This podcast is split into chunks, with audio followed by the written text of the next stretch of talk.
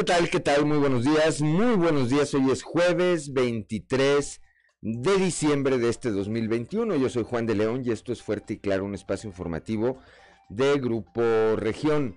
Saludo como todas las mañanas a quienes nos acompañan a través de nuestras diferentes frecuencias en todo el territorio del estado de Coahuila, aquí para el sureste de nuestra entidad a través de la señal de la 91.3 de frecuencia modulada, transmitiendo desde el corazón del centro histórico de la capital del estado. Para las regiones centro, centro desierto, carbonífera y cinco manantiales, por la 91.1 de FM, transmitiendo desde Monclova, desde la capital, desde la capital del acero. Para la región eh, Laguna de Coahuila y de Durango, por la 103.5 de FM, transmitiendo desde Torreón, desde la Perla de la Laguna, para el norte de Coahuila y el sur de Texas por la 97.9 de FM, transmitiendo desde Piedras Negras, y para Acuña, Jiménez y del Río Texas por la 91.5 de frecuencia modulada, transmitiendo, transmitiendo desde, desde Ciudad Acuña. Hoy, como todos los días, hay mucha información y estos son los titulares de hoy. Avalan organizaciones la reforma en derechos humanos aprobada en eh, Coahuila. La ONU Derechos Humanos, la Comisión de Búsqueda y hasta el propio subsecretario federal Alejandro Encinas aplaudieron ayer esta reforma en materia de derechos humanos que se eh, aprobó en días pasados por el Congreso local aquí en nuestra entidad. Una bebé de 11 meses de edad falleció el día de ayer en el Hospital del Niño en Saltillo, en donde estaba internada desde el pasado 17 de diciembre, luego de ser trasladada desde Ciudad Acuña tras ser agredida, golpeada por su propio padre, quien ya se encuentra detenido y fue ingresado al penal varonil de Piedras Negras. La Fiscalía General del Estado busca eh, la orden de aprehensión en contra de cuatro jóvenes que son presuntos implicados en el asesinato de el también joven Maximiliano Cabrera Sánchez ocurrido el pasado domingo. José Alberto Calderón Godínez, médico del Centro de Integración Juvenil de Torreón, pues eh, dice que se han detectado ya casos de, de adicción al fentanilo allá en la región lagunera. La alcaldesa del municipio de Villa Unión, Narcedalia Padrón Arispe, fue ingresada la madrugada de ayer a una clínica particular allá en la ciudad de Piedras Negras tras sufrir problemas neurológicos. Su pronóstico médico es reservado y estable. Eso le impedirá rendir su informe de actividades este día. Contenido especial el día de hoy de Grupo Región, agradecer y perdonar para cerrar ciclos. Así se despide el 2021. El día de ayer, allá en eh, la ciudad de Eagle Pass, el gobernador del estado, el ingeniero Miguel Ángel Riquelme Solís, asistió a la reunión de seguridad y presentación de Jason Owens. Él es el nuevo jefe de la patrulla fronteriza del sector del río Texas, dependencia responsable de detectar y prevenir el contrabando y la entrada ilegal de extranjeros indocumentados en los Estados Unidos. El alcalde de Saltillo, Manolo Jiménez Salinas, reconoció y agradeció el apoyo de todos los saltillenses que formaron parte de los consejos ciudadanos de su administración y quienes, dijo, aportaron su experiencia para lograr grandes resultados en esta capital, como parte de una gran fórmula conjunta entre la administración estatal, la sociedad civil y la iniciativa privada. Bueno, pues esta, esta y otra información hoy aquí en Fuerte y Claro. Comenzamos.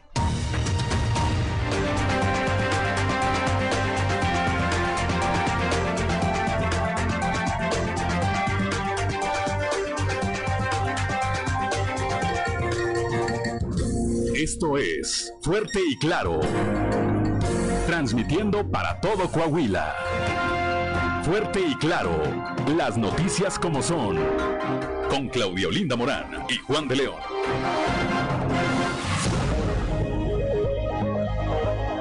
Son las 6 de la mañana, 6 de la mañana con 9 minutos. Claudio Linda Morán, muy buenos días. Muy buenos días, Juan. Muy buenos días a toda la audiencia que nos acompaña. A esta hora de la mañana la temperatura en Saltillo 10 grados, en Monclova 12, Piedras Negras 9, Torreón 8, General Cepeda 9 grados, Arteaga 10 grados, Ciudad Acuña 9, Musquis 9 grados, San Juan de Sabina 7, San Buenaventura y Cuatro Ciénegas 12 grados centígrados, Parras de la Fuente y Ramos Arispe también 9 grados. Pero si usted quiere conocer a detalle el pronóstico del tiempo para todo el territorio coahuilense, vamos con Angélica Acosta. El pronóstico del tiempo con Angélica Acosta.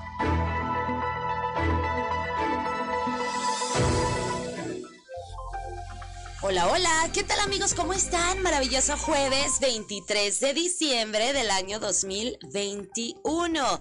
Yo soy Angélica Costa, estoy lista para darte la previsión meteorológica del día de hoy. Estoy muy contenta de estar aquí contigo. Pon atención, Saltillo, para este jueves espera que alcance una máxima de 22 grados, mínima de 12. Durante el día vamos a tener un cielo claro, un cielo soleadito, va a ser agradable y por la noche un cielo totalmente claro. 0% la posibilidad de precipitación ahí para Saltillo. Excelente. Monclova, temperatura muy cálida. 30 grados como máxima, mínima de 13. Durante el día principalmente soleado, va a estar cálido. Y por la noche un cielo totalmente claro. La posibilidad de precipitación, 0% ahí para Monclova. Muy bien, vámonos ahora hasta Torreón. También temperatura cálida como ya es costumbre. 29 grados centígrados ahí para eh, Torreón. Mínima de 12. Durante el día muy cálido, vamos a tener una buena cuota de sol. Va a estar agradable. Y por la noche un cielo totalmente claro. 0% la posibilidad de lluvia ahí para Torreón. Excelente, amigos. Vámonos ahora hasta Piedras Negras. 26 grados centígrados como máxima para este jueves. Mínima de 12. Durante el día muy cálido vamos a tener eh, periodo de nubes y sol. No te preocupes, va a estar agradable. Y por la noche un cielo principalmente claro. La posibilidad de precipitación muy baja ahí para Piedras Negras. 4%. Muy bien, vámonos ahora hasta Ciudad Acuña. También temperatura cálida. 28 grados como máxima para este jueves. Espera que marque el termómetro ahí en Acuña, mínima de 13. Durante el día vamos a tener periodo de nubes y sol, sin embargo se va a sentir muy cálido, va a estar agradable, por la noche parcialmente nublado, 6% la posibilidad de lluvia ahí para Ciudad Acuña. Muy bien, vámonos ahora hasta Monterrey, Nuevo León, en la Sultana del Norte, el termómetro se espera que alcance una máxima de 29 grados centígrados, mínima de 11. Durante el día mucho solecito, va a estar cálido, va a estar agradable y por la noche un cielo totalmente claro. 0% la posibilidad de precipitación. Muy bien, amigos, ahí están los detalles del clima, viene temperatura cálida. Usted, amigo automovilista que me está escuchando en este momento, maneje con mucho cuidado, recuerde su cinturón de seguridad y el cubrebocas, que no se le vaya a olvidar porque también es obligatorio. Que tengan un maravilloso y hermoso jueves. Buenos días. El pronóstico del tiempo con Angélica Acosta.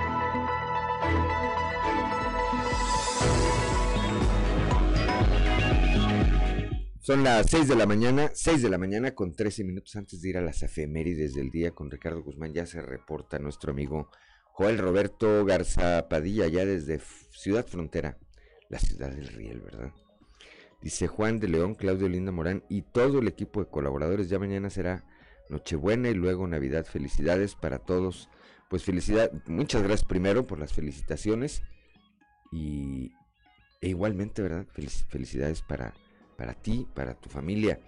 El pensamiento del día de hoy dice, la verdadera madurez está en callar, sonreír, dar la vuelta y cambiar de camino, porque donde la ignorancia habla, la inteligencia calla. Bendiciones. Bendiciones también eh, para ustedes, Joel Roberto Garza Padilla. Gracias de verdad. Y ahora sí, cuando son las 6 de la mañana con 13 minutos, Vamos a las efemérides del día con Ricardo Guzmán. ¿Quiere conocer qué ocurrió un día como hoy? Estas son las efemérides con Ricardo Guzmán.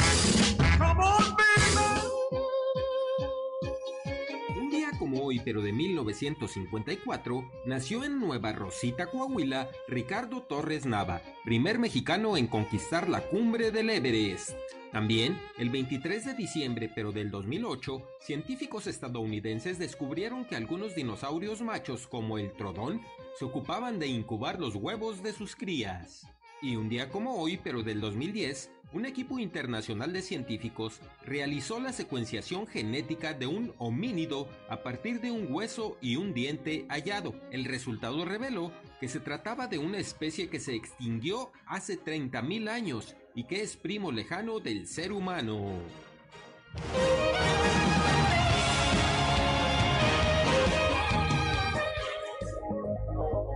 Son las 6 de la mañana, 6 de la mañana con 15 minutos, que no se le haga tarde.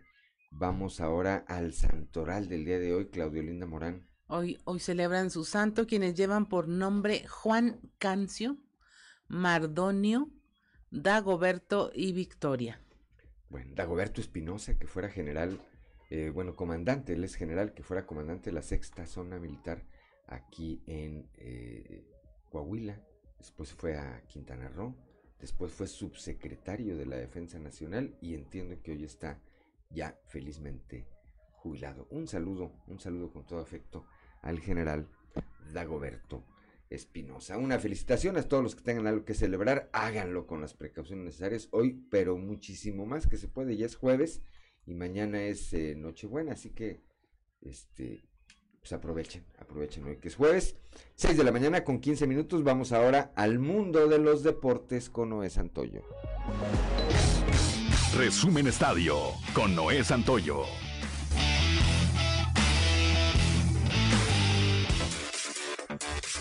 Buenas noticias en el Real Madrid, pues han recuperado gente contagiada de COVID-19. Los merengues suman gente para poder trabajar el, próximo 29 de diciembre, día que vuelven a los entrenamientos. El austriaco David Alaba, el, galés Bale y el italiano David Ancelotti, hijo del primer asistente de Carlo, ha dado negativo al coronavirus y se unen al brasileño Rodrigo Goes como altas para el técnico de cara a la vuelta al trabajo del Real Madrid, programada para el próximo 29 de diciembre. Así, Ancelotti cuenta aún con las bajas de los todavía positivos de Marcelo, Lunin, Asensio e Isco, el aún convaleciente, aunque negativo, Modric y los lesionados Carvajal y Ceballos, aunque se espera que vayan recuperándose poco a poco en las próximas fechas. Karim Benzema está que no cree nadie y con un doblete le dio al Real Madrid un triunfo más para seguir despegándose en la punta de la liga al vencer dos goles por uno al Athletic Club. Esto en un cotejo que comenzó muy movido y que fue histórico para el francés, quien llegó a 401 goles en su carrera. El Napoli terminará el 2001 como tercer lugar de la Serie A, luego de perder un gol por cero entre Spezia, uno de los peores equipos de la clasificación, y que con este triunfo respira para tener un colchón de puntos con respecto a sus rivales para no descender. Los Azurri requerían del triunfo para mantenerse en el segundo puesto y seguir pisándole los talones al Inter de Milán, pero los errores los hicieron presa y se fueron con una dolorosa derrota. El mexicano Chucky Lozano tuvo la oportunidad del empate, sin embargo, la dejó escapar. En los planes por mejorar lo realizado durante la temporada pasada, la oficina de los algodoneros de la Unión Laguna sigue con mucha actividad y ahora se anuncia al catcher Fernando Flores como nuevo refuerzo para la campaña 2022 de la Liga Mexicana de Béisbol. Flores nació el 21 de agosto de 1991 en Ciudad Obregón, Sonora. Mide 1.85 metros y pesa 83 kilogramos. Es bateador ambidiestro que también puede cubrir primera base. Durante 2021 defendió los colores de Zaraperos de Saltillo luego de 10 temporadas con Piratas de Campeche, equipo con el que debutó en el circuito veraniego en 2011. En dicho movimiento Sara Perú de Saltillo obtiene a cambio a dos prospectos de la Unión Laguna, Luis Gabriel Trujillo, pitcher zurdo, y Cuauhtémoc Rocha, shortstop. Resumen Estadio con Noé Santoyo.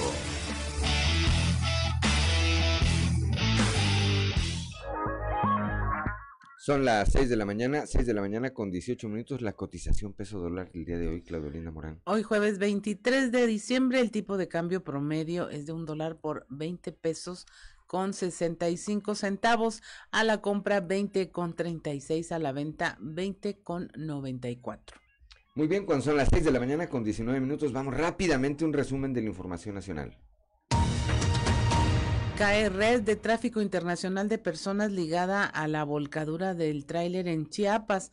Las autoridades de República Dominicana anunciaron que desarticularon una red a la que se acusa de organizar el viaje de al menos tres de los seis dominicanos que murieron en el accidente del 9 de diciembre de un camión en donde finalmente fallecieron 56 migrantes aquí en territorio mexicano.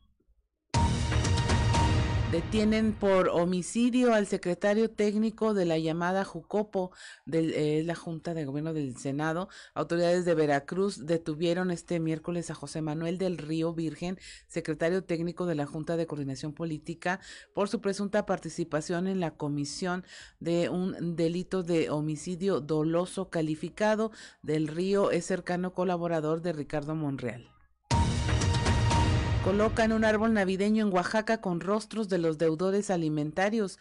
Esto ocurrió en, eh, por parte de integrantes de la patrulla feminista que intervinieron en el árbol navideño instalado por el gobierno del estado en el zócalo de la ciudad. En dicho sitio colocaron las imágenes de diversos deudores alimentarios, es decir, padres que no pagan pensiones. La activista Diana Luz Vázquez explicó que en Oaxaca se han registrado un aproximado de 450 de estos deudores.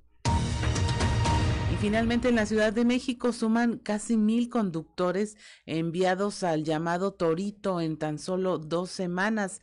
Este Torito es el Centro de Sanciones Administrativas y de Integración Social porque resultaron positivos a la prueba de alcoholemia dentro del programa Conduce sin alcohol en el operativo de Sembrino. Y hasta aquí la información nacional. Gracias, Claudelina Morán. 6 de la mañana con 21 minutos. Vamos rápidamente a un consejo G500.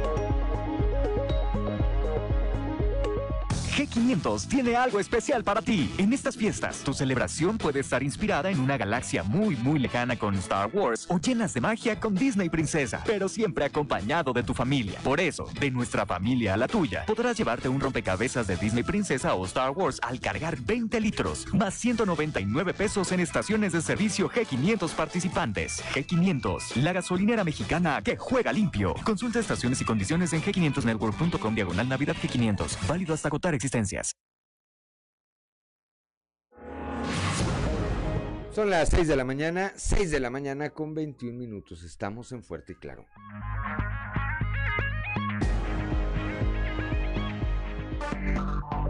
Enseguida regresamos con Fuerte y Claro.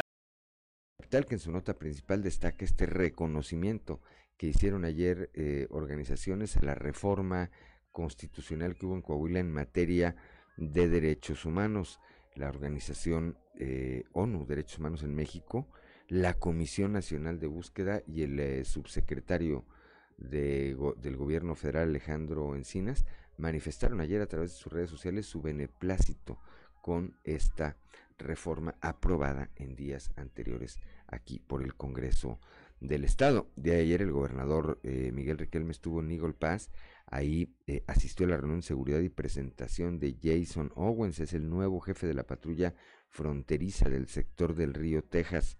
Estuvo en Del Río, perdón, no en Eagle Pass, del río Texas, dependencia responsable de detectar y prevenir el contrabando y la entrada ilegal de extranjeros a los Estados Unidos.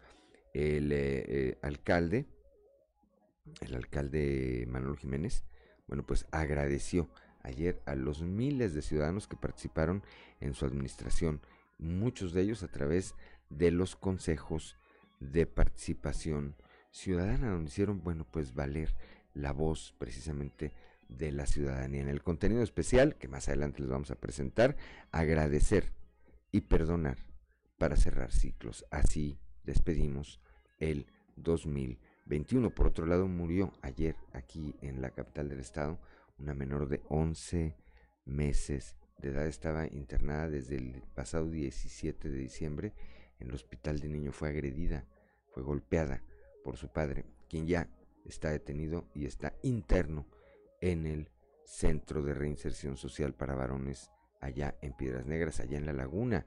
Por otra parte, José Alberto Calderón, médico del Centro de Integración Juvenil, revela que hay casos ya, ya se han detectado casos de adicción al fentanilo, esta droga que está volteando de cabeza, volteando de cabeza al mundo. Bueno, pues ya han detectado casos allá en la región lagunera.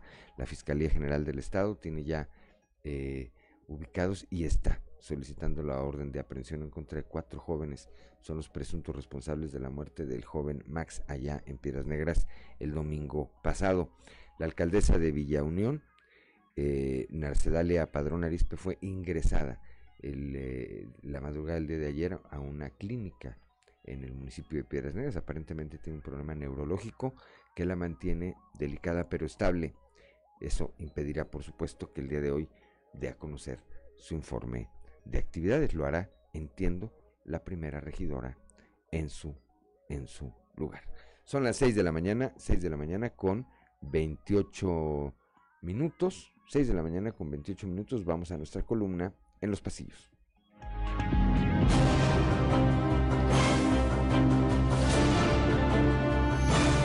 Y en el cartón de hoy, alternativa, que nos muestra el presidente de México, Andrés Manuel López Obrador, que sostiene en sus manos el país de México como si fuera un títere y nos comenta, si el INE se niega a hacer la consulta, mejor que la haga el pueblo bueno.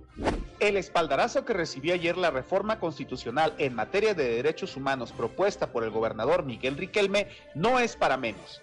El aval que a la misma le dieron la ONU, Derechos Humanos México, la Comisión Nacional de Búsqueda y el propio subsecretario federal Alejandro Encinas dan la razón a quienes estuvieron a favor de la misma y deja sin argumentos a quienes se opusieron a ella.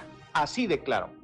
Compleja situación por la que atraviesa el alcalde electo de Acuña, Emilio de Hoyos, pues Lenin Pérez Rivera lo está obligando a que nombre a Tania Pérez Rivera, sí, su hermana, como directora de Desarrollo Social del ayuntamiento. Aunque la práctica de nepotismo no es rara en Pérez Rivera, ahora le está tocando a De Hoyos pagar la recurrente costumbre del exalcalde y exdiputado federal de usar el presupuesto público para mantener a sus parientes y amigos.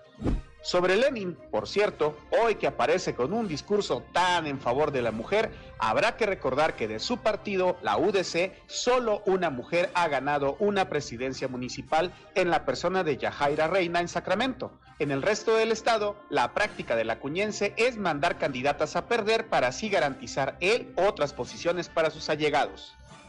Dos saltillenses tuvieron asiento privilegiado el pasado martes en la reunión anual del Grupo Avalúe, del empresario Carlos Bremer Gutiérrez y que tuvo como set el Club Campestre de Monterrey. Allí estuvieron los alcaldes en funciones y electo de Saltillo, Manolo Jiménez y Chema Fraustro Siller, que compartieron mesa además con Saúl El Canelo Álvarez y otros deportistas de alcance regional. Son las 6 de la mañana, 6 de la mañana con 31 minutos. Vamos rápidamente a un panorama informativo por el estado. Comenzamos allá en la región lagunera con mi compañero Víctor Barrón. Detectan casos de adicción al fentanilo allá, allá en la región lagunera. Víctor Barrón, muy buenos días. Muy buenos días amigos de Fuerte y Claro. En temas de la comarca lagunera, José Alberto Calderón Godínez, quien es médico del Centro de Integración Juvenil de Torreón, habló sobre la existencia de casos de adicción al fentanilo detectada en la región Laguna y fue a partir de 2020 cuando se recibieron las primeras solicitudes de atención y son precisamente trabajadores de la salud quienes acuden en busca de apoyo para atender la dependencia a esta sustancia. Vamos a escuchar. Es que el fentanilo es una sustancia que se, por lo regular se inyecta, es un medicamento inyectable que se utiliza para dolor, o sea, sí está recetado este, desde hace mucho tiempo, muchos años, como un medicamento analgésico que ayuda para dolores postquirúrgicos, o sea, después de una cirugía grande, por ejemplo, de rodilla, de columna, que requiere un nivel de analgesia muy parecido a la, la morfina o más, porque todavía es un poquito más potente que la morfina en cuanto a para quitar el dolor. Su uso en estos últimos años, donde empieza a transformarse ya como una sustancia de abuso, es porque se, se utiliza fuera de prescripción médica. Ese medicamento es un derivado opiáceo, así como la morfina o como la heroína, por ejemplo, que es por fines, este, obviamente, como sustancia de abuso, ¿no? Estábamos apenas, yo creo, viendo esta oleada porque pues muchos de los del área de la salud pues no comentan que tienen este algún consumo porque pues, es su área laboral eh, y hay riesgo, pero ya cuando empieza a haber situaciones donde ya el mismo personal, el sindicato dice, oye, estás teniendo este problema, se ha visto esto, pues tienes que ir a alguna unidad de atención con adicciones, entonces ya es como lo empezamos a ver. De este año, ahorita, mm, si acaso uno o dos pacientes. En 2020, muy parecidos. Esto es todo en la información. Desde La Laguna reportó Víctor Barrón. Que tengan un día excelente. 6 de la mañana, 6 de la mañana con 33 minutos antes de ir con Claudelina Morán. Saludamos rápidamente. Saludamos rápidamente a Francisco Zarco. Dice, buenos días, le ruego sean el conducto para felicitar a la familia Garza Santillana en Ciudad Frontera, ya que el ingeniero Joel Roberto y su apreciada señora Silvia, el 25 de diciembre estarán de plácemes, cumplen 39 años de vida matrimonial. Gracias y bendecido jueves, dice Francisco Zarco, él sí sabe. Saludos, Francisco, por supuesto, por supuesto. 6 de la mañana con 33 minutos, Claudia Olinda Morán.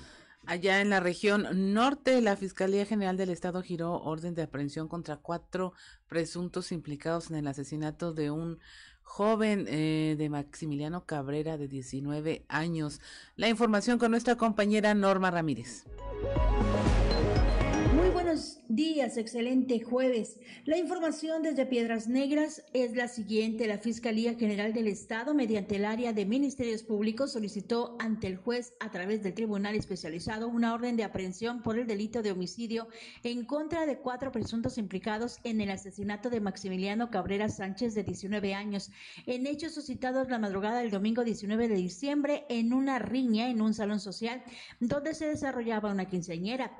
La información fue proporcionada por el coordinador del Ministerio Público, Santiago Espinosa Guía, quien señaló que si siguen así las investigaciones ante tales hechos.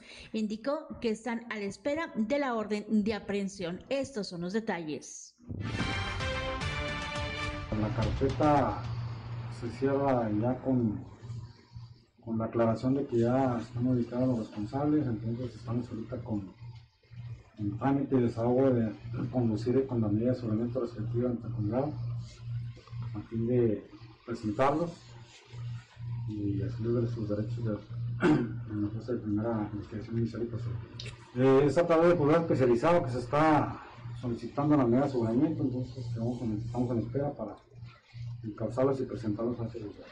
El parecer son varios participantes, partícipes, entonces este, es un homicidio el que se está, eh, por lo pronto es homicidio ya este, de lo que en la audiencia inicial requieran ellos, pues obviamente ya puede después dar una clara clasificación, ¿verdad? Si fue un riño o fue una agresión directa en contra del fallecido y acompañado. Para Fuerte y Claro, desde Piedras Negras, Norma Ramírez. 6 de la mañana, 6 de la mañana con 36 minutos antes de ir a Monclova, ya la capital del acero, con eh, nuestra compañera Guadalupe Pérez. Le mandamos un saludo a Héctor Reyes, el flaco Reyes que nos está viendo. Saludos, se levanta muy temprano también, es tempranero. Héctor, Héctor Reyes, saludos amigo. Bueno, ahora si vamos allá a la capital del acero, eh, Monclova no va a contar con mando único, dice el alcalde Mario Dávila, pero va a proponer un titular para seguridad pública y una figura pues que hasta ahorita no se conocía. Me parece que hoy tendrán oportunidad los medios de preguntar qué significa esto del mando mixto. Por lo pronto, esta es la propuesta de Mario Dávila. Guadalupe Pérez, muy buenos días.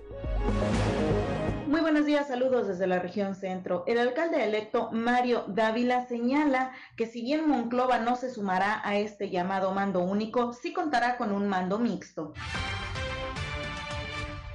Que tendremos nosotros eh, la eh, Dirección de Seguridad Pública Municipal, es decir, el municipio propone una persona, el alcalde ante el cabildo, el cabildo la decide y eh, estamos en coordinación con el Estado y ellos nos ayudarán a poner un subdirector operativo. Nosotros estaremos manejando otras subdirecciones como la administrativa, como la de equipamiento y, y así. Entonces, director municipal de seguridad pública y un subdirector en coordinación con el Estado. Así es el mando mixto. Nosotros tenemos, tendremos la potestad en ese sentido de poder decidir si es conveniente o no, pero todo será en coordinación, en comunicación y en acuerdo. Saludos desde la región centro para Grupo Región Informa, Guadalupe Pérez. 38 minutos aquí en la región sureste. Hay buenas noticias. Van a entregar ya el Hospital Materno Infantil este 2002. Nuestra compañera Leslie Delgado nos tiene la información. Buen día, informando desde la ciudad de Saltillo. Con un avance del 98% se encuentra el Hospital Materno Infantil de Saltillo. Al respecto, el secretario de Infraestructura, Desarrollo Urbano y Movilidad en Coahuila, Miguel Ángel Algara, adelantó que posiblemente se entregue dicho inmueble para el 2022, mismo al que se le invirtieron aproximadamente 25 millones de pesos en reparaciones. A continuación, escucharemos la información.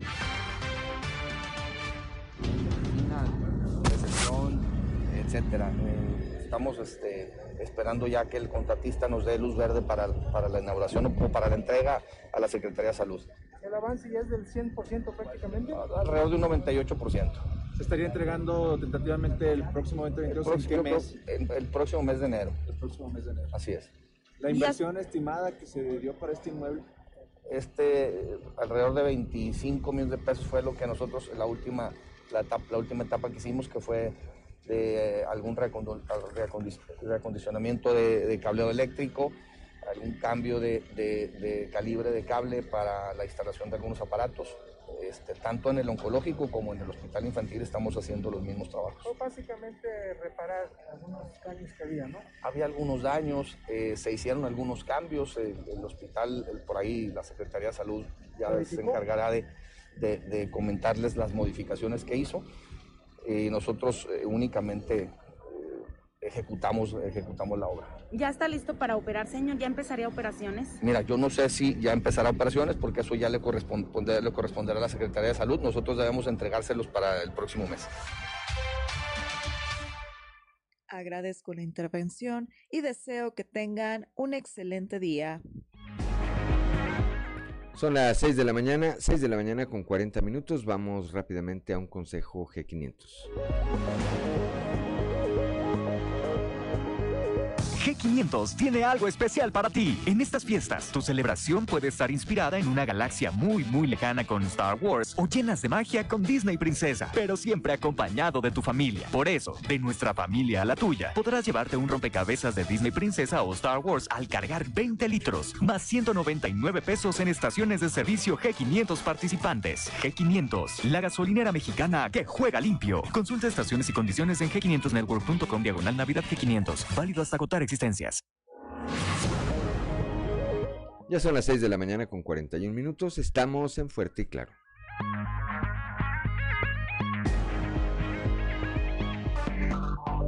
Enseguida regresamos con Fuerte y Claro.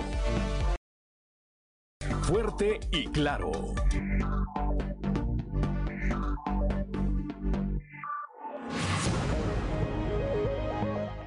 Son las 6 de la mañana, 6 de la mañana con 45 minutos. Ya está en línea telefónica mi compañero Raúl Rocha. Bueno, pues ayer diversas organizaciones, entre ellas ONU Derechos Humanos y la Comisión de Búsqueda, y en el caso de los titulares de alguna dependencia, como es particularmente el subsecretario de Gobierno Federal Alejandro Encinas, reconocieron, avalaron esta reforma eh, constitucional aprobada aquí en Coahuila en materia de derechos humanos.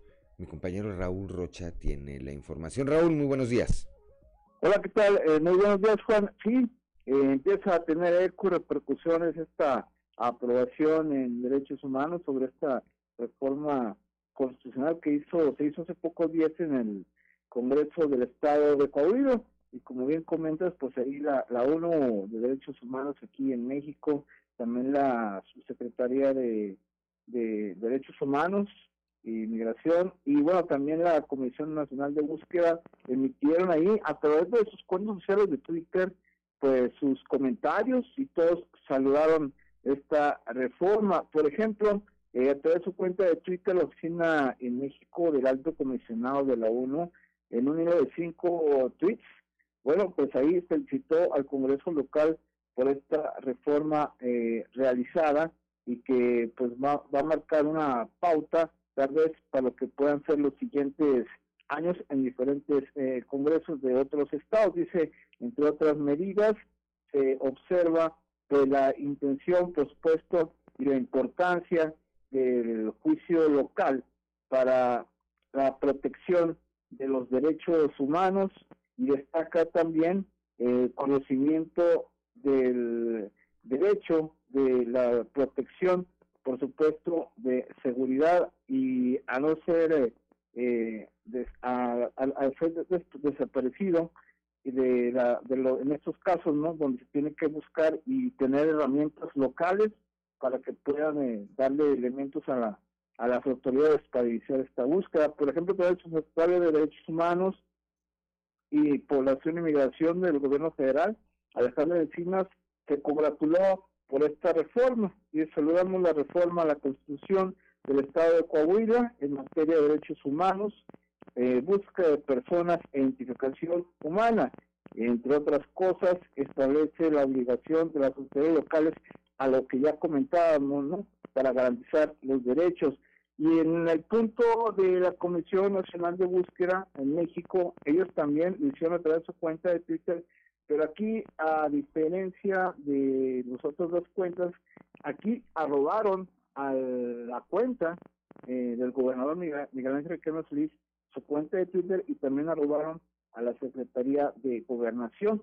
Desde la Comisión Nacional de Búsqueda eh, saludamos la aprobación por unanimidad por el Congreso de Coahuila, también haya robado la dirección del Congreso en Twitter, de las reformas constitucional en materia de búsqueda de personas desaparecidas. Esto ha tenido eco eh, no solamente en México, sino obviamente en organizaciones internacionales y en este caso, pues vaya que si esto es un punto a favor en el sentido de la forma que ha iniciado este primer año, esta legislatura, la sexagésima segunda legislatura que acaba de terminar su periodo ordinario y la verdad que esto eh, cuando, creo yo cuando se le reconoce por, organismos fuera de lo que es el gobierno del estado creo que dan un plus y una validez aún mayor del trabajo que se hizo en ese sentido no así es así es. Me parece que si aquí en Coahuila todavía no terminamos de dimensionar la importancia de esta reforma, pues estas organizaciones de carácter nacional e internacional nos están haciendo ver, nos están haciendo ver eh, pues los eh, lo que lo que implica lo que implica esta reforma constitucional hay que recordar que esta es eh, fue impulsada fue enviada por el gobernador Miguel Riquelme y el Congreso del Estado la aprobó bueno, pues estaremos, eh, estaremos al pendiente. Raúl, gracias como siempre por tu reporte. Muy buenos días. Aquí, Juan, buen día. por favor. Son las seis de la mañana, seis de la mañana con 50 minutos. En un momento más vamos a ir con Cristo Vanegas a platicar de este tema tan lamentable. El día de ayer eh, falleció esta bebé de 11 meses de edad, víctima otra vez Claudia Auditorio de la violencia intrafamiliar que eh, pues parece no tener fin y que me parece que se acentuó con la, el encierro que nos ha eh, traído la pandemia. Así es, el encierro, la frustración, eh, el, el, asumir, hombre, que nada más porque biológicamente se puede ser padre de familia ya eh, emocionalmente se está preparado y, estamos descuidando como sociedad mucho esa parte de, tener ese tipo de instrucción eh, que dé herramientas a los padres. Eh, no veo la, la edad, pero te apuesto lo que quieras a que va a ser una familia de constitución muy joven y muy este a las carreras, hombre, es, es un problema difícil de tratar. Muy seguramente, ¿verdad? 6 de la mañana con 51 minutos, ya está Cristo Vanegas en la línea telefónica. Cristo Vanegas, muy buenos días.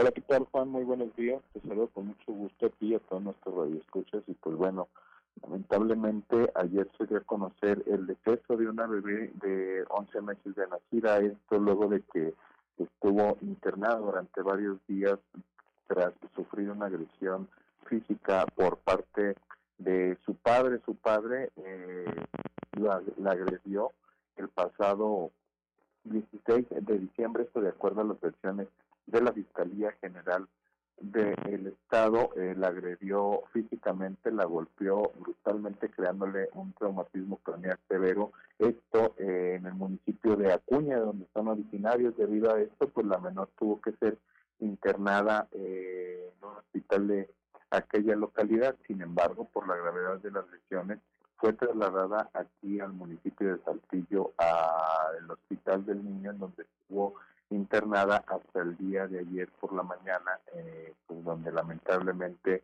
perdió la vida su padre, eh, un joven de 20 años identificado como Julio, fue detenido al momento de la agresión y eh, pues bueno, tras la detención, este, pues fue ingresado al penal de Piedras Negras bajo el delito pues de feminicidio en grado de tentativa, por lo que se inició el proceso legal en su contra eh, y esta persona ya está detenido, pero pues tras las recientes, los recientes acontecimientos del fallecimiento de la menor, pues se va a reclasificar el delito, por lo que se iniciará otro proceso legal en su contra. Este podría ser el de feminicidio o bien el de filicidio. El filicidio es cuando pues un padre este, asesina a su propio hijo.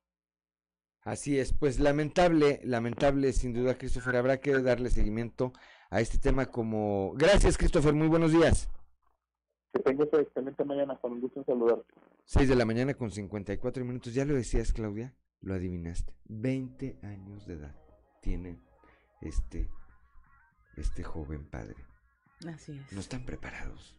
Digo, uno no es nadie para andar diciendo si se tienen que casar o no. Ajá. Pero me parece que por una lógica general, alguien que tiene 20 años, pues no está preparado para, para tener un matrimonio, para tener familia, para hacerse responsable de tener hijos y pues a esa edad la inmadurez es que yo no justifico la agresión. Física no no no termino de entenderla. O sea evidentemente habrá, tendrán sus razones, no la justifico y no la entiendo, habrá sus razones, pero evidentemente tiene que ver con un tema de edad, Claudio Lindamore. G500 tiene algo súper especial para convivir en familia, así tu celebración puede estar inspirada en una galaxia muy muy lejana con Star Wars o llenas de magias con Disney Princesa, pero siempre acompañado de tu familia, de nuestra familia a la tuya, en la carga de 20 litros más 199 pesos en estaciones de servicio G500. Podrás tener un rompecabezas de Disney Princesa o Star Wars para armar en familia. No te pierdas esta promoción que G500 tiene para ti. G500, la gasolinera mexicana que juega limpio. Consulta estaciones y condiciones en g500network.com a diagonal Navidad G500. Válido hasta agotar existencias. Son las 6 de la mañana con 55 minutos. Estamos en Fuerte Claro.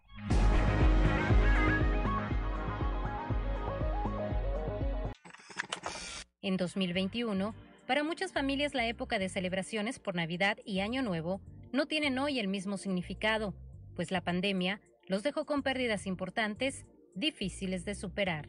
La tanatóloga Livia Esmeralda Reyes Uribe manifiesta que es importante analizar y reconocer el aprendizaje vivido durante una mala experiencia. Sobre todo ahorita en este tiempo eh, que estamos terminando ya el año, pues bien sabes que la pandemia nos dejó con muchísimas pérdidas, Obviamente estamos llegando al final del año con, infinidad de duelos y pérdidas, ¿no? De trabajo, economía, de salud, eh, eh, personas que murieron, ¿no? Familiares, amigos. Entonces, imagínate cómo vamos a terminar muchos este año, ¿verdad? Una de las estrategias que podemos utilizar es simplemente recordar que quizás a lo mejor esa pérdida te dejó algún aprendizaje. O sea, claro que el, recordar a mi ser querido, no centrarme únicamente en el momento de la pérdida, sino recordar con amor todo lo que yo viví con ese. Tendríamos que ubicar primero cuáles son mis pérdidas. A través de ellas podemos entonces seguir algunos pasos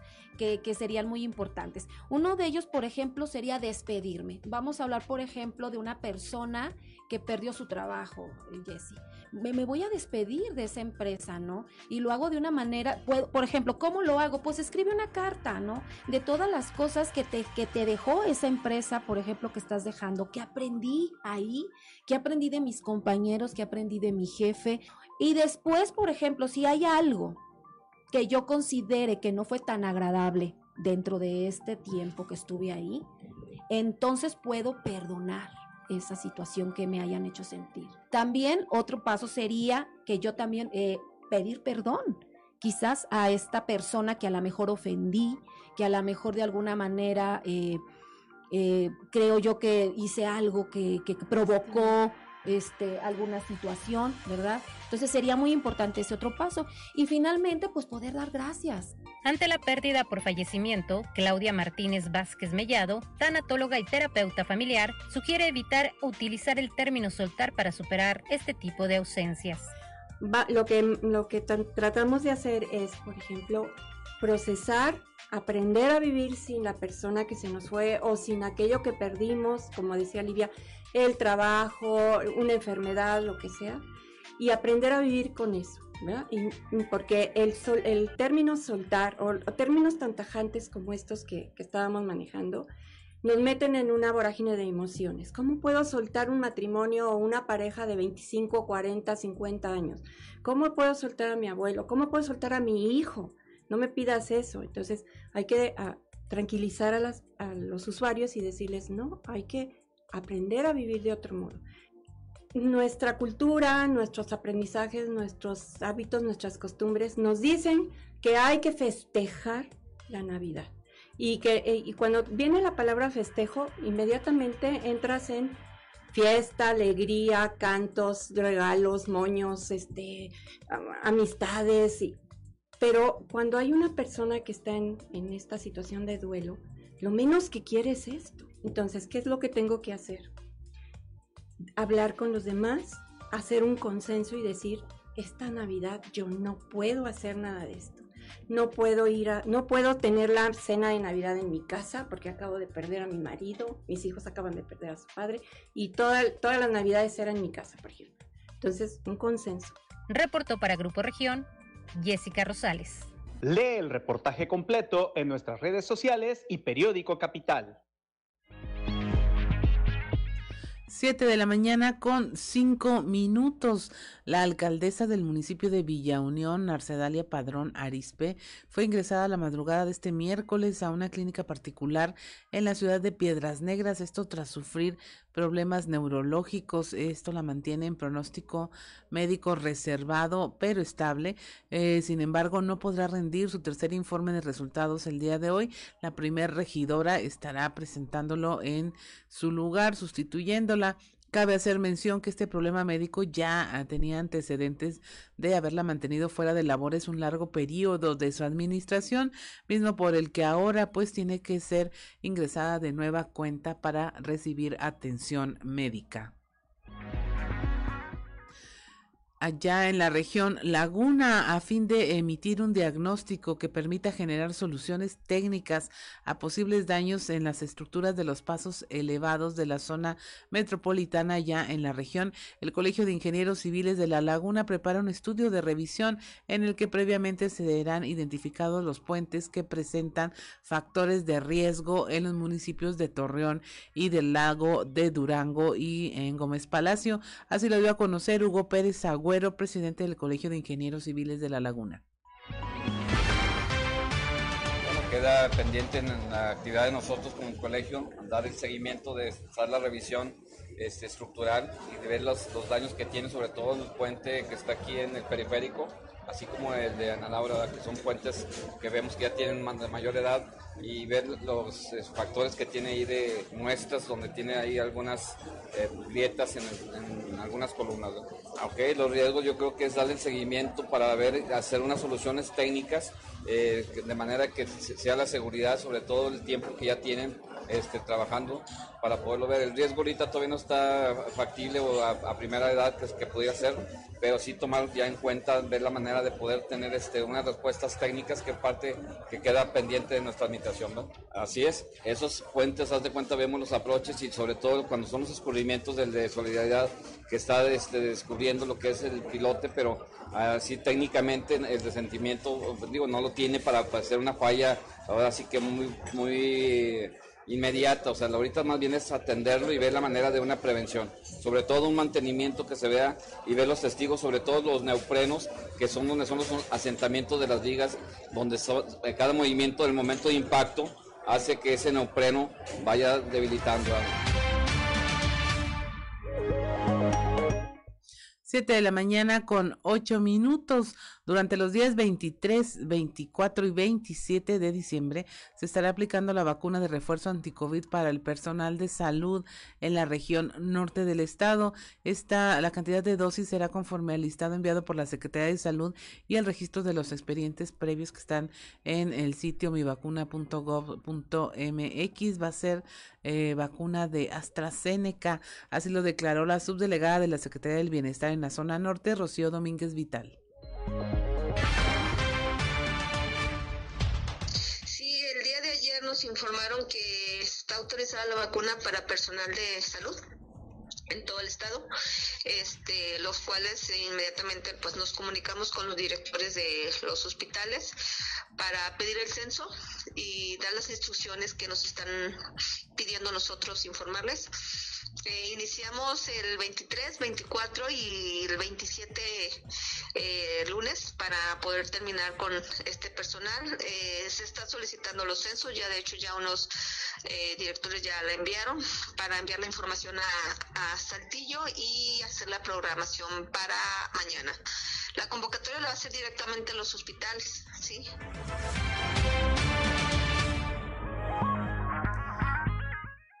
7 de la mañana con 9 minutos.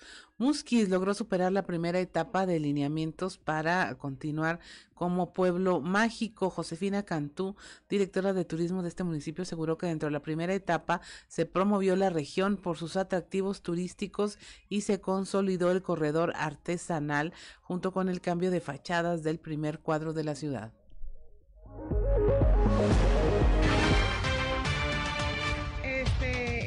Último año de administración de nosotros nos tocó eh, los nuevos lineamientos para la permanencia del pueblo mágico en el programa federal. Eh, son tres, consta de tres etapas. Nosotros completamos la que le correspondía al municipio, que era que es la primera. Ahorita están en, en, el proceso en la segunda, que es una evaluación de gabinete, pero allá en el, en el, en el turismo federal. Este, y yo creo que ya, pues el próximo año es cuando ya van a empezar a decir eh, qué procede con, con los pueblos mágicos. Siete de la mañana con diez minutos y mire, eh, estamos, eh, vamos a entrar en conversación con Betsabe Terrazas, usted eh, ya la conoce, colabora muchas, todas las veces que queremos saber de cómo ayudar, de salud emocional, conversamos con ella y esta vez nos va a platicar de esta actividad que celebran eh, durante esta temporada decembrina, donde el tomarse un café se transforma en compartir, eh, compartir la mesa. Eh, particularmente durante la Nochebuena. Buenos días, Betsabe, ¿cómo te encuentras? Hola, buenos días este, a todos los que nos están escuchando y pues un saludo también a la. Este, espero que estén pasándola muy bien con esta temporada de frío también, además. Así es. Cuéntanos, Betsabe, eh, porque este para mí es un claro ejemplo de el verdadero significado de la esperanza, de la Nochebuena, de la Navidad, cuando un grupo de personas que no se conocen entre sí se reúnen para estar juntos, simplemente para apoyarse, para darse ánimo y para tener lo que se busca esta, esta noche, que es estar eh, con seres humanos, compartir eh, tener salud emocional también. Sí, pues ahora sí que esta dinámica nosotros la llamamos compartir, compartir la mesa, este, completamos la mesa y lo hacemos con la finalidad efectivamente pues de prevenir suicidios en la noche del 24 de diciembre. suena, suena muy rudo, tal vez, si lo vemos desde el lado del espectador, pero realmente es, es, un, es una invitación general, ¿no? O sea, no, no necesariamente es, oye, si tú tienes intenciones de hacerte daño esa noche, llega con nosotros, ¿no? Es una invitación general, este, todas las personas que están solos en casa o que se sientan tristes o de que alguna manera pues no quieran estar con la familia o no puedan estar con la familia, que puedan llegar directamente a compartir la mesa con nosotros.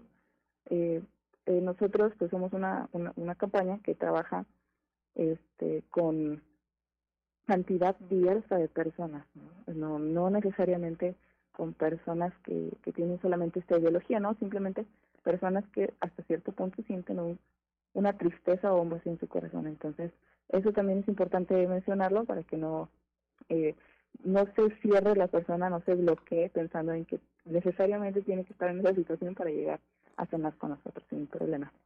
Así es, sí, tampoco es como obligatorio. Y tú lo, no, lo platicábamos en una edición de nuestro sexto día, donde eh, nos decías, bueno, es que hay gente que simplemente no tiene deseos de convivir eh, con la familia porque no quiere, porque no se siente a gusto ahí, y esta es una excelente opción, o sea, compartir soledades, compartir historias eh, comunes, también ayuda a estar bien. Sí, claro, a veces pasa que la familia no es de mucha ayuda a veces para la salud mental, aunque suene muy rudo, pero a veces pasa, ¿no? Y estas fechas, que es un tema en el que es agradable estar en compañía, que es eh, eh, notoriamente es importante también este para nosotros eh, como, como, como seres humanos, obviamente, estar en cercanía de otros, o sea, nuestra naturaleza siempre estar cerca de otros. Venimos en grupo, como, como por ahí dicen, ¿no? Si naciéramos solos, pues no necesitaríamos a la mamá, no necesitaríamos del papá, etcétera. Pero si ah, nacimos en grupo. Así es, Betsabe. Ahora cuéntanos cómo se pueden integrar esta dinámica. Eh, También necesitan ayuda. La, la, ciudadanía puede colaborar en algo. A lo mejor no, no, no necesita ir, pero ¿qué podemos hacer y cómo le puede hacer quienes quieran integrarse a esta dinámica? Claro, pues mire qué bonito que lo mencionas porque este es el tercer año que lo realizamos y los, dos años anteriores las personas de Saltillo, que justamente es donde se va a realizar, este, llegaban solas así con comida, con ponche, con postres, llegaban y decían, ¿sabes qué? Este, pues no voy a asistir, no puedo, este, yo sí voy a estar con mi familia, pero este, les traigo, para compartir la mesa, les traigo este ponche, les traigo estos alimentos, piñatas, bolos. O era muy, muy bonita actividad. Eh, entonces vamos a estar haciéndola también este año, vamos a estar recibiendo eh, lo que quieran llevar para compartir y las personas que también quieran asistir y quieran llevar algo para compartir se puede hacer. Nosotros ya tenemos preparado la cena, o sea, eso, eso sí ya está hecho, pero como no podemos cuantificar exactamente la cantidad de personas que van a llegar, sí se les hace la invitación de que son libres de llevar un alimento para compartir, algún postre, bebida, este, dulce, lo que ellos quieran. Este, vamos a hacerlo justamente en la cafetería Capital Coffee. este, ya, lo, ya nos habían apoyado el primer año, eh, ahí lo hicimos, entonces creo que para algunos ya va a ser conocido, este, que está en Avenida Universidad con esquina con Candela. Perdón, eh, pues sí. Sí, es Candela y Avenida Universidad. Así es. Eh, cuéntanos, saber tu experiencia con este ejercicio. Eh, surgió eh, hace tres años, cuatro años. Hubo un año en donde no se pudo hacer, tengo entendido. Sí, fue justamente el año pasado que no pudimos hacerlo, pero por temas familiares. Ajá. Así que tuve gente, pues lamentablemente enferma con COVID, igual que muchas otras personas que pues, no, no, no era recomendable yo estar ahí presente. Pero, pero este, este año sí queremos hacerlo también con las medidas eh, de sanidad que se deben de cumplir, que es lleven su cubrebocas, a ver si el antibacterial, se va a hacer lo que es la sana distancia pues hasta donde se puede ahora. y este, pues eh, también mencionarles que, digo, dentro de estas medidas y todo, que se sientan en confianza de que nosotros estamos haciendo todo con la con todo con la intención de obviamente no solamente de compartir sino que también pues no haya contagios de absolutamente nada no entonces este también para que se sientan seguros y que sí vamos a estar revisando todo desde los alimentos eh, la manera en que están sentados y todo para que puedan compartir pero de una manera sana Betsabe, a mí me gustaría que nuestra audiencia eh, nos ayudaras a hacer un poquito de historia. eh, habrá mucha gente que nos esté escuchando y que te diga, como dijo el padre David López de, de, de Catedral, dijo, no, yo no sabía que lo estaban haciendo. Este, habrá mucha gente que también sea la primera vez que sabe de esto, pero cuéntanos así brevemente ¿Cómo nace esta idea? ¿De dónde se te ocurrió? ¿La viste en alguna otra parte? ¿Y cómo ha crecido eh, el número de personas que van con ustedes? Ok, pues es prácticamente, como mencionaba, lo que nosotros ya nos dedicamos, que es prevención del suicidio. Nosotros hacemos una campaña nacional que estamos en diversos estados de, de la República. Todos somos voluntarios, o sea, es una campaña que nació de un ciudadano para todos los demás ciudadanos no tenemos una bandera de religión o de, profesiones, este, simplemente somos ciudadanos intentando ayudar a otros a través de la empatía. Y de esa misma empatía, pues creamos diversas actividades dentro de la campaña, eh, con tal de tener mayor alcance a las personas. Y esta es las actividades la cual tiene alcance en una noche que es una noche que tiene gran número de intentos de suicidio durante el año. Entonces, a pesar de que es una noche muy feliz o muy alegre para algunos, también es una noche completamente de tristeza o de soledad para otros. Y es por eso que queremos llegar a ese alcance de ese porcentaje de personas para evitar suicidios, al menos en esa noche en la región de Salta, bueno, en la ciudad de Saltillo. Eso es lo que da esperanza a final de cuentas, ¿no? Lo que es la esperanza, exactamente, que viene acompañada, que lo que mencionaba el padre en la entrevista anterior, pues la, la fe sin obras, pues aquí la esperanza que viene acompañada de la fe, pero sin obras pues no tienen resultados, ¿no? Entonces esta es la acción que esperamos que tenga un buen resultado. ¿Y en el número de personas que asisten, sabe, ha ido creciendo? En cuestión de... De número de, personas que asisten ahí con ustedes. De asistencias. Pues en realidad no sabría decir que este año, porque nosotros no, no confirmamos simplemente el día que llega la noche y nosotros lo recibimos sin preguntar absolutamente nada. Y ahí es cuando ya empezamos a contar, ¿no? Cuando terminó la noche decimos, bueno, vinieron tantos. Pero los dos años anteriores llegaron alrededor de 15 personas. Entonces, este, no es un número que ha crecido, pero tampoco disminuyó. Y esperamos que al menos este año pues tengamos la misma cantidad de personas. Así es. Así es, Betsabe. Pues muchas gracias por haber conversado con nosotros esta mañana. Te lo agradecemos infinitamente porque esta clase de, de acciones nos ayuda a mantener la esperanza. Imagina, de, de, tomarse un café con alguien y charlar. Ahora estamos cenando y compartiendo, eh, sobre todo un momento especialmente difícil, especialmente difícil este año, post pandemia. Y lo que hacen, pues la verdad es, es muy loable y muy interesante compartirlo para que todos los ciudadanos sepan de esta opción. Muchas gracias, Betsabe, y felices fiestas. Gracias. Nuestras redes sociales es Toma un café conmigo y 844-175-7711, para si quieren asistir. Así es. Muchas gracias, Betsabe. Que tengas un excelente día. Un abrazo. Por ahí. Recuerde el número 844-175-7711 si quiere asistir a esta celebración. Y por lo pronto son las 7 de la mañana con 20 minutos. Vamos a un consejo G500. G500 tiene algo especial para ti. En estas fiestas, tu celebración puede estar inspirada en una galaxia muy, muy lejana con Star Wars o llenas de magia con Disney Princesa, pero siempre acompañado de tu familia. Por eso, de nuestra familia a la tuya, podrás llevarte un rompecabezas de Disney Princesa o Star Wars al cargar 20 litros, más 199 pesos en estaciones de servicio G500 participantes. G500, la gasolinera mexicana que juega limpio. Consulta estaciones y condiciones en g500network.com diagonal Navidad G500. Válido hasta agotar existencias. 7 de la mañana con 21 minutos, estamos en Fuerte y Claro, regresamos.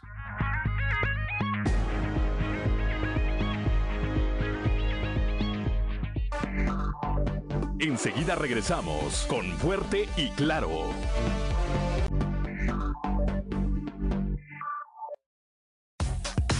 Trizas y Trazos con Antonio Zamora.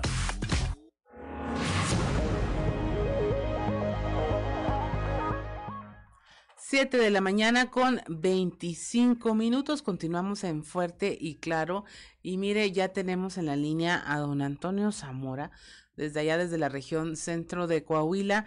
Y pues vamos a ver cómo viene, si viene de Grinch o viene así con la luz y esperanza y como Santo Claus el día de hoy. Buenos días, don Antonio.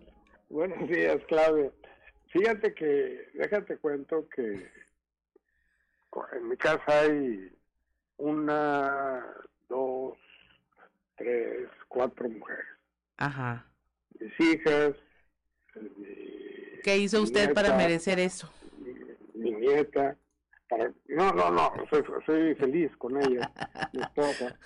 Eh, este, y e hicieron una votación y para mi regalo. Ajá.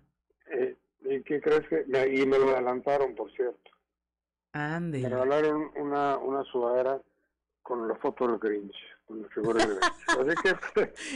que conste que, no pregunté ni estaba esperando. No, no, no, no, pero es que pues, te me hace que tú eres, tienes una, una bola que adivina la suerte o algo de ese cosa, ¿no? Este, y, y, hay ocasiones que eh, alguna, algunas personas que nos escuchan o que nos leen nos dicen que, que somos como el Grinch, que no somos este eh, pues este que, que deberíamos ser siempre de una manera como escribo las columnas el domingo, los domingos, que, que son de, de crisis existencialista y todas esas cosas.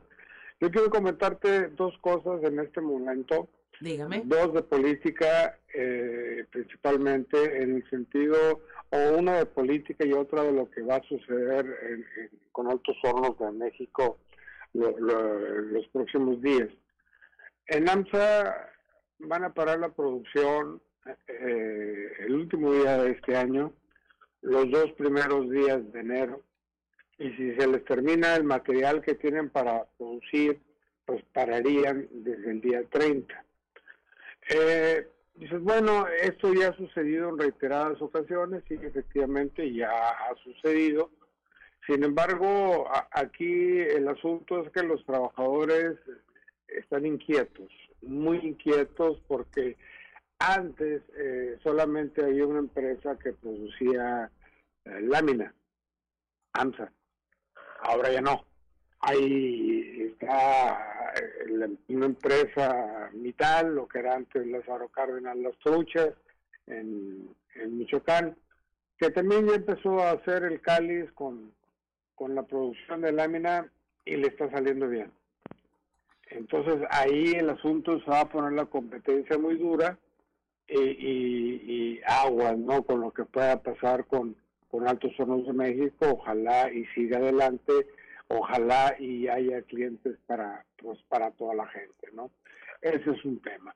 El otro tema es, eh, Claudia, el referente a la aprobación que tuvo el Congreso del Estado eh, a iniciativa del Ejecutivo Miguel Ángel Riquelme sobre normativas en materia de derechos humanos, en búsqueda de personas desaparecidas, identificación humana y paridad de género e igualdad.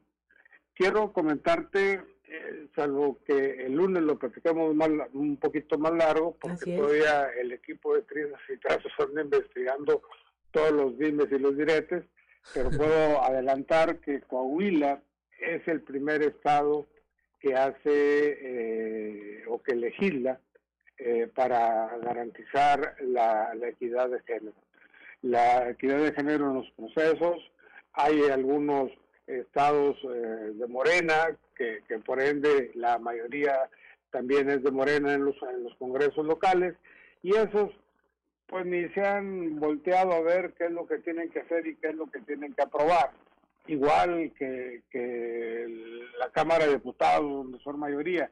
El tema, Claudia, va a ser qué va a pasar si Morena desiste de lo que propuso el INE, que lo propuso el INE también, el hecho de que eh, el, próximo año en la elección tienen que ser, eh, son seis estados, tres hombres, tres mujeres. Ahí sí va a ser un, sería un choque de trenes. No sé qué opinas tú.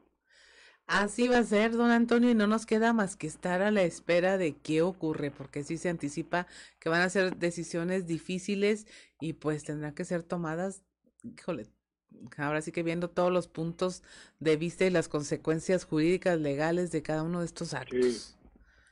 Si no, van a estar impugnadas desde el principio las elecciones, ¿para qué queremos? Ahí le cuento. Ese va a ser el problema y, le andan buscando candidatas a Morena y la verdad es que candidatos mujeres, candidatos mujeres no, no tienen para esos estados. Al rato se empareja la cosa, don Antonio, no se preocupe. Esperamos que sí. Le doy las gracias por haber conversado con nosotros esta mañana y que tenga una excelente jornada y ya póngase su sudadera del Grinch. No, yo la traigo puesta. Genial. Excelente día. Muchas gracias, don Antonio. Hasta mañana. Hasta mañana. Son las 7:31 de la mañana y pues ahí tiene estos temas de conversación eh, que mire, la política puede gustarnos o no, pero es parte de lo que mueve al mundo y qué mejor que estarnos informando y qué mejor que de esta manera tan lúdica con don, don Antonio Zamora, que tiene siempre un punto de vista muy interesante y, pues ya ve, tiene su equipo de trizas y trazos ahí haciendo investigación a todo lo que da desde la región centro de Coahuila. Ahora sí que ya parece la región centro, pero del mundo. Y en unos momentos más vamos a estar conversando de esos temas que, ay, cómo nos duelen y más en esta época cuando se trata de eh, saber gastar el dinero que con tanto esfuerzo se gana. Y vamos a estar ya ya estamos en la línea con Yanko Abundis para eh, tener este tema de conversación. No se vaya no se vaya este que no me jalen las orejas solo a mí. Buenos días Yanko. Claudia buenos días cómo estás muy bien cuéntanos este tema que traes ahora. Ikigai ¿Así se dice? Ikigai financiero, el Ikigai, Ikigai. es una palabra japonesa, como bien pudimos todos adivinar. Y resulta que se ha investigado en las últimas dos décadas, Claudia, que hay lugares en el mundo en donde la gente vive más de 100 años, tranquilamente. Sí. Muchas personas. ¿sí? Entonces, a estos lugares se les denomina zonas azules. Estados Unidos, hay Loma Linda, Estados Unidos, está Sicilia, en Italia, hay una isla griega, también hay, hay una ciudad en Costa Rica y en Japón es la ciudad de Okinawa. Un escritor barcelonés se dio la tarea de investigar en Japón el por qué la gente vivía más de 100 años. ¿Sí? Ajá. Francesc Mirelles se llama ese señor, escritor catalán. Y resulta que cuando llega a Okinawa, aprende que la gente tenía ikigai. Y dices, ah, caray, ¿eso con qué se toma? ¿Duele? Eh, ¿Dónde sale? ¿En la panza? ¿O qué? ¿Cómo no? El ikigai traducido a occidente significa tener un propósito de vida. Saber para qué estás aquí. ¿Sí? A mí me gustó mucho esta filosofía. Yo, yo déjame te platico algo que no cuento con frecuencia. Yo tengo una maestría en filosofía. Entonces a mí me gusta mucho todo este historial de, los pensamientos humanos. Y además de las matemáticas, que fue mi carrera de licenciatura, pues está esta parte filosófica. Y este concepto del Ikigai japonés es muy interesante porque lo traduje de inmediato a la parte del dinero, la parte de saber gastar. ¿sí? Sí. Entonces, yo digo, si tú quieres vivir muchos años con plenitud económica, debes tener un ikigai personal y un ikigai financiero para que tu cartera también sea longeva. ¿Qué es esto? Muy sencillo. Ten propósitos, Claudia. Ahorrar por el simple hecho de ahorrar no es malo, pero no es suficiente, porque normalmente lo vas a ver como un sacrificio. Qué diferente es que ahorre como aliciente. ¿Sí? Qué diferente es que digas quiero ahorrar a que digas tengo que ahorrar. Es totalmente distinto. ¿sí?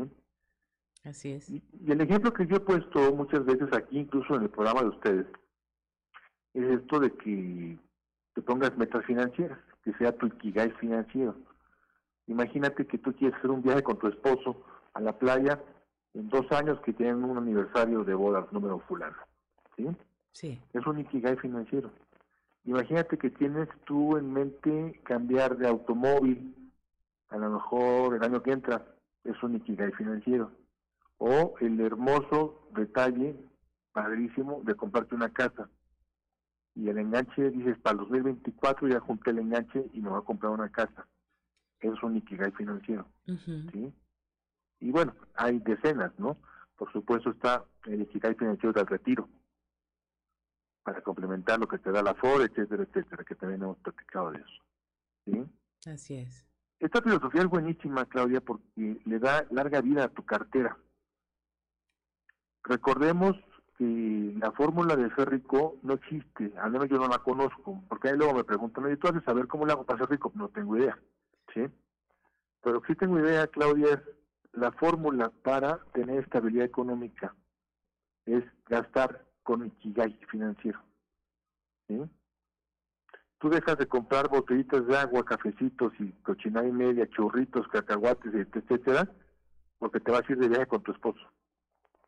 Y no te duele ahorrar, te da gusto ahorrar, porque lo estás haciendo por un fin mucho mejor, mucho más positivo que unos cacahuatitos. ¿sí? El trabajo que yo desarrollo, Claudia, no, no es para dañar a la gente, como tú dices luego, ¿sí? sino para que tengamos conciencia, Clau, ¿sí? y aprendamos a gastar correctamente. Yo, yo no, jamás le he dicho a la gente no gastes, para que seas un codo amargado ahí, que te quedes con las ganas de todo. No, lo que yo digo a la gente es gasta correctamente. Y si tienes un ikigai financiero, una razón de ser financiera, todo va a ser mucho más sencillo, porque entonces, repito, vas a ahorrar como aliciente y no como sacrificio, Claudia. Así es. Y finalmente, pues está muy clara la idea. Digo, sabes que me quedo sorprendida porque no, no tendría que causarme sorpresa porque te he escuchado muchas veces, pero de repente te encuentras en redes sociales cada merolico que te vende cómo ser rico en siete pasos, que dices, ay, caray, espero que la gente mejor nos esté escuchando con Franco, eh, con eh, a, que con Yanko a que esté pensando que sí hay una fórmula mágica para resolver la situación financiera. Yo no la tengo, Claudia. No sé si existe, yo creo que no existe.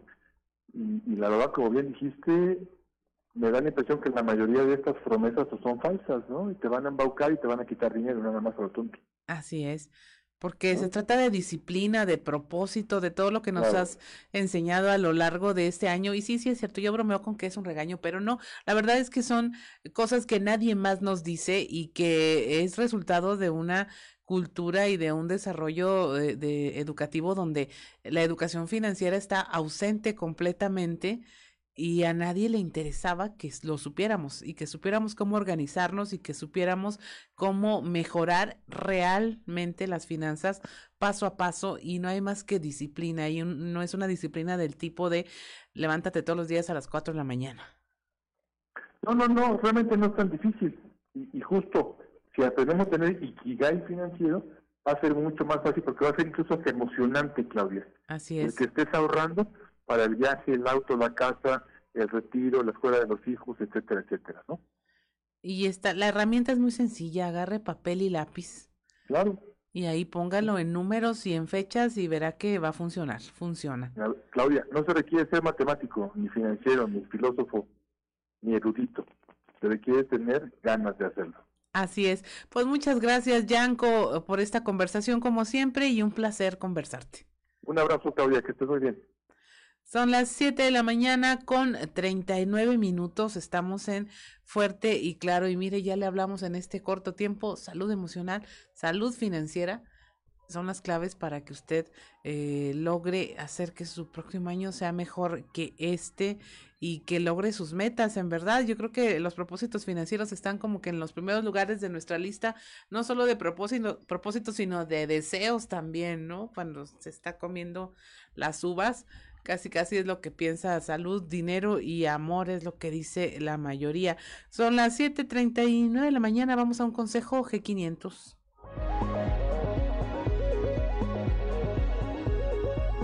G500 tiene algo especial para ti. En estas fiestas, tu celebración puede estar inspirada en una galaxia muy, muy lejana con Star Wars o llenas de magia con Disney Princesa, pero siempre acompañado de tu familia. Por eso, de nuestra familia a la tuya, podrás llevarte un rompecabezas de Disney Princesa o Star Wars al cargar 20 litros, más 199 pesos en estaciones de servicio G500 participantes. G500, la gasolinera mexicana que juega limpio. Consulta estaciones y condiciones en g500network.com diagonal Navidad G500. Válido hasta agotar existencias. 7 de la mañana con 40 minutos. Estamos en Fuerte y Claro. Regresamos.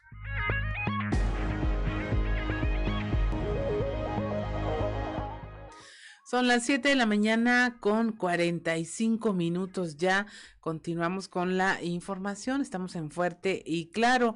El gobernador de Coahuila, Miguel Riquelme, asistió a la reunión de seguridad y presentación de Jason Owens, el nuevo jefe de la patrulla fronteriza del sector del río allá en Texas. Esta es la dependencia responsable de detectar y prevenir el contrabando y la entrada ilegal de eh, extranjeros indocumentados a los Estados Unidos.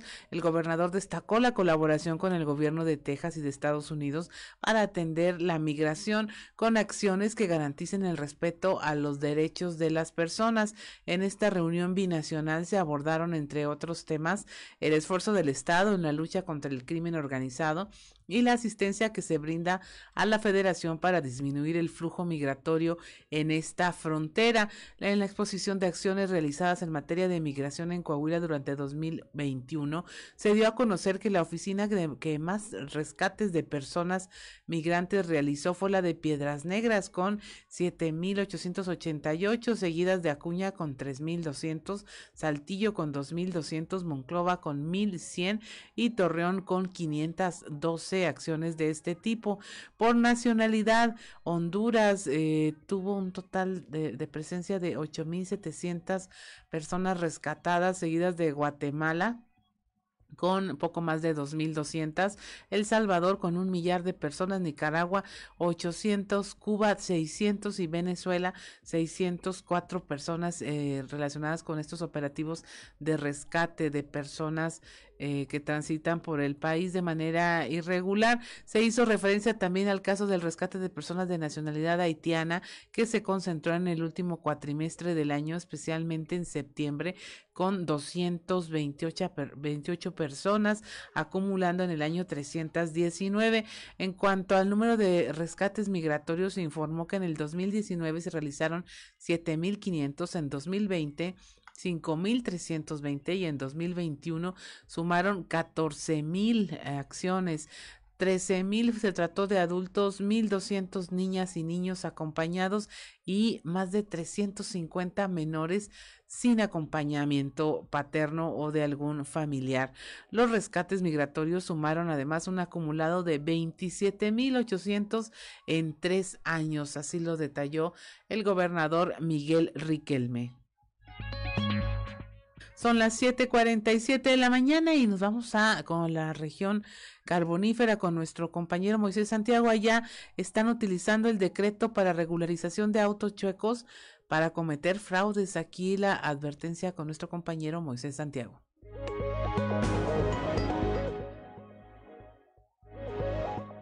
Muy buenos días Juan y Claudia y a todo nuestro amable auditorio que nos escucha en todo Coahuila. En la información que tenemos para el día de hoy, utilizan decreto para regularización de autos suecos para cometer fraude.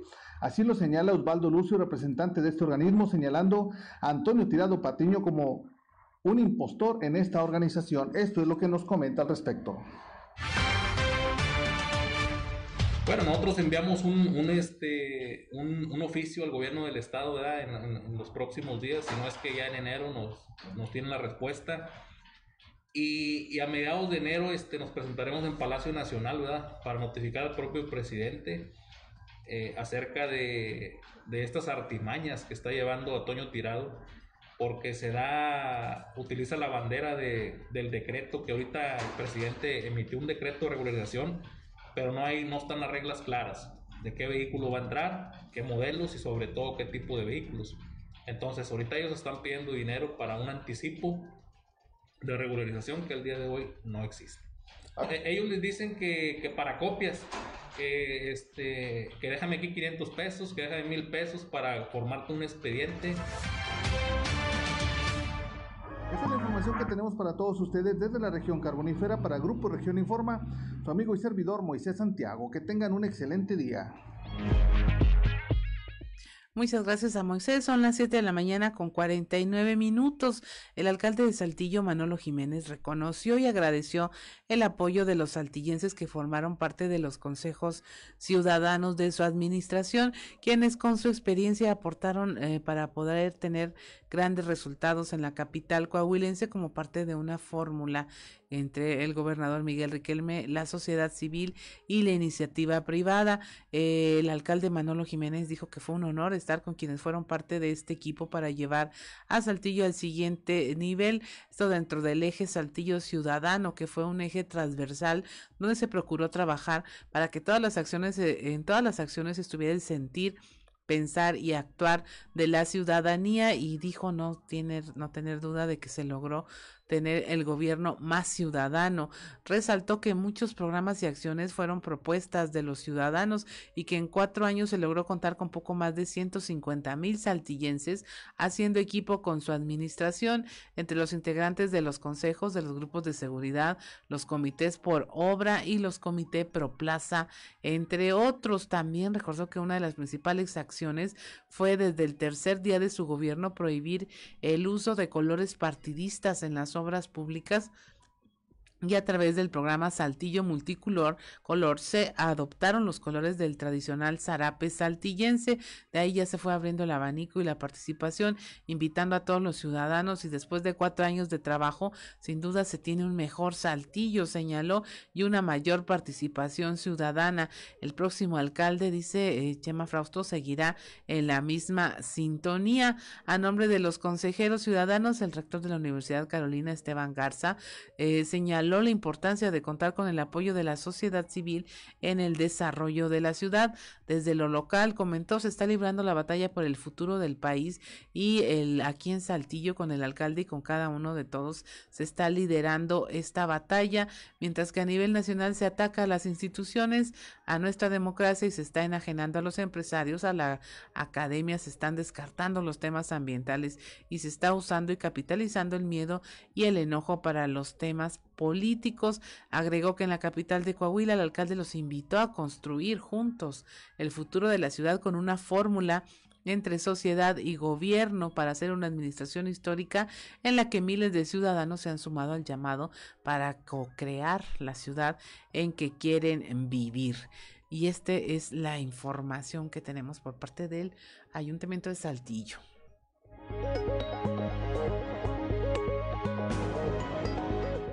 7:52 de la mañana alcanzamos el show de los famosos. Vamos al show de los famosos con Amberly Lozano.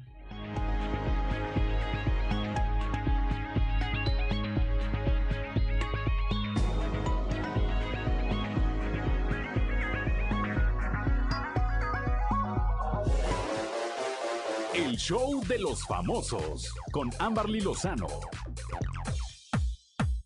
captan a hijo de Eduardo Capetillo con un arma en el aeropuerto. Eduardo Capetillo y Vivi Gaitán conforman una de las parejas más sólidas del medio del espectáculo desde 1994, año en el que celebraron su boda. Son padres de cinco hijos, siendo Ana Paula y Alejandra las que gozan de mayor popularidad en la industria e incluso comenzaron hace un par de años una carrera como influencers. Sin embargo, en los últimos días, el que ha dado de qué hablar es Eduardo Jr., quien fue captado con un arma en el aeropuerto, donde se encontraba para tomar su vuelo rumbo a Monterrey.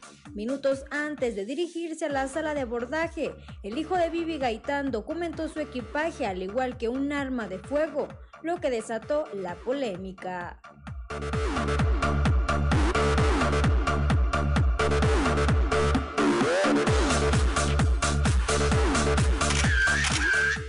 Diego Boneta lanzará su propia marca de tequila. Los triunfos profesionales para Diego Boneta continúan, pues además de protagonizar con gran éxito la bioserie de Luis Miguel, el actor confesó que dedicará parte de su tiempo al ámbito empresarial. A través de las redes sociales, el artista reveló que debutará en la venta de bebidas con el lanzamiento de su marca de tequila destacando la importancia de dar a conocer al mundo una parte de México.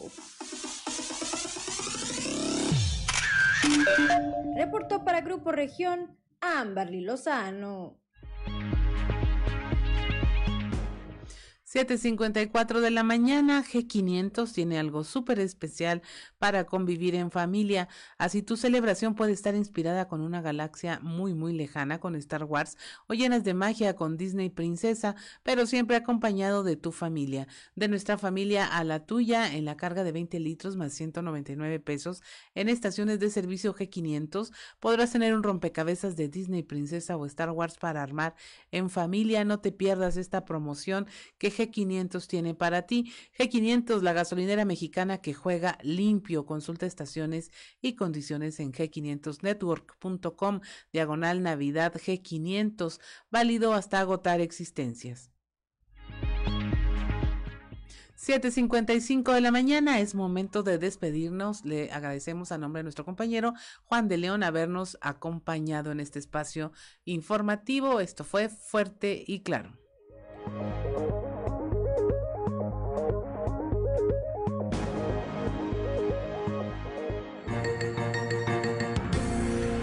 Escuchaste fuerte y claro las noticias como son, transmitiendo para todo Coahuila.